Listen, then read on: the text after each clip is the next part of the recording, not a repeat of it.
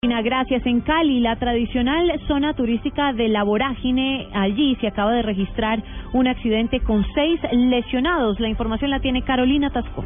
Hace pocos minutos se registró en el corregimiento de Pance, específicamente en el sector recreacional de La Vorágine, un accidente entre un bus y un automóvil. Según los primeros reportes, el conductor del vehículo particular se encontraba alicorado y al intentar esquivar a unos ciclistas se estrelló contra el bus que llevaba varios pasajeros. Albert Clavijo, coordinador de guardas de tránsito. Se presenta accidente en la vía La Vorágine, cuarta entrada, un automóvil, un bus de servicio especial Transportes Colombia. Hay en este momento seis personas lesionadas.